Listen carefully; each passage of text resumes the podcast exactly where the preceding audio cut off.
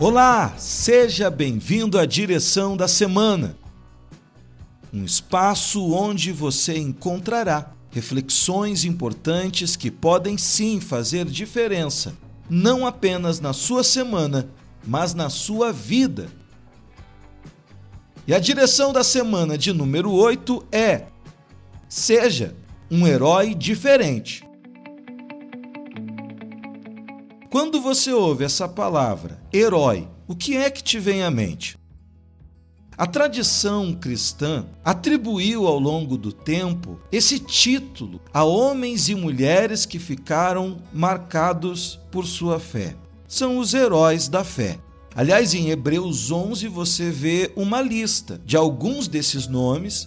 Pessoas como Abel, Noé, Abraão, Isaac, Jacó, José, Moisés, entre outros.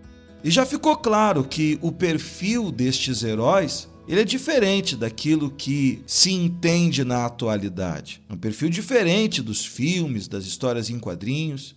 Nós não estamos falando de pessoas com superpoderes, mas de gente comum, como você, como eu, porém, que criam e pertenciam a um Deus extraordinário. O Deus Criador, que sempre se mostrou paciente com as suas limitações, com as suas fraquezas. Quando a gente fala de Abraão, nós estamos falando daquele que é modelo de fé, não é à toa que ele é chamado de pai na fé. Alguém que a gente pode se inspirar, se espelhar. Só que o mesmo Abraão é o homem que, durante duas ocasiões diferentes, contou a mesma mentira por medo de ser morto. Seu medo não era sem razão.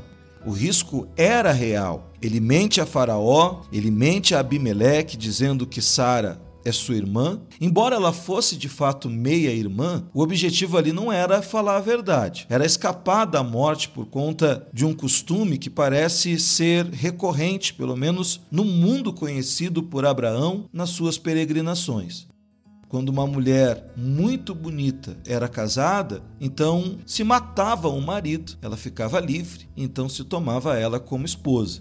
Sara era muito bela e o temor de Abraão ele era real.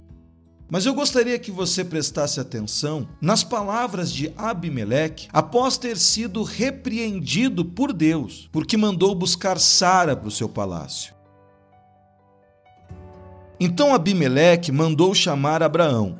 O que você fez conosco? perguntou. Que crime cometi para merecer este tratamento que nos torna, a mim e a meu reino, culpados deste grande pecado? O que você me fez não se faz a ninguém. O que deu em você para agir desse jeito? Gênesis capítulo 20, versículos 9 e 10. Aqui fica claro que, até esse ponto, aquele que é marcado como um exemplo de fé ainda não tinha noção de quem ele representava, a quem ele pertencia. Porque, embora houvesse razões para temer, os motivos para confiar eram muito mais fortes. O que acontece com Abraão é o que precisa acontecer com a gente. À medida que o tempo passa, precisamos crescer em intimidade no nosso relacionamento com Deus. E quando isso acontece, a nossa confiança também nele, ela vai sendo aperfeiçoada. Ela cresce. Por exemplo, qual é o casamento que se torna melhor à medida que os anos passam? É aquele que é marcado justamente por este crescimento de intimidade, onde um passa a conhecer melhor o outro, como o parceiro funciona, o que gosta, o que não gosta. E esse ajuste contínuo torna o convívio melhor a cada dia.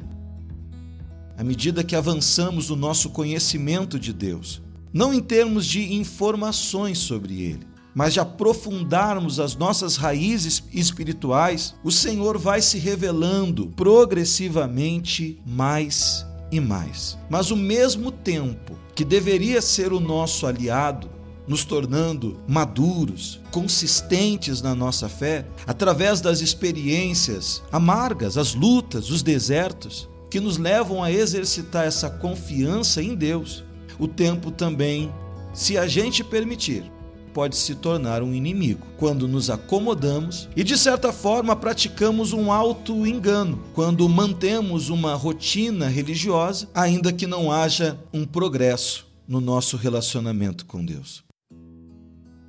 Vamos falar com Deus? Ó Senhor, nosso Deus e nosso amado Pai, nós te louvamos e agradecemos pela tua misericórdia, pela tua paciência. Que apesar das nossas fraquezas, dos nossos muitos defeitos, o Senhor é Deus que não nos descarta, ainda que os homens o façam, e que à medida que o tempo passe, a gente possa progredir no nosso relacionamento contigo, crescer em comunhão, em intimidade, te conhecer mais e mais. Que o Senhor Espírito Santo possa revelar Jesus a esta pessoa que comigo ora e possa conceder que ela tenha, meu Pai, um encontro real e verdadeiro contigo. É o que te pedimos e agradecemos em nome do Pai, do Filho e do Espírito Santo. Se você crê, diga amém e graças a Deus. Graças a Deus. Não perca mais tempo. Avance no seu relacionamento com Deus. Dê os passos que precisa ser dado, faça as renúncias que tiverem que ser feitas. Seja esse herói diferente. Que Deus abençoe grandemente a sua vida e até a próxima.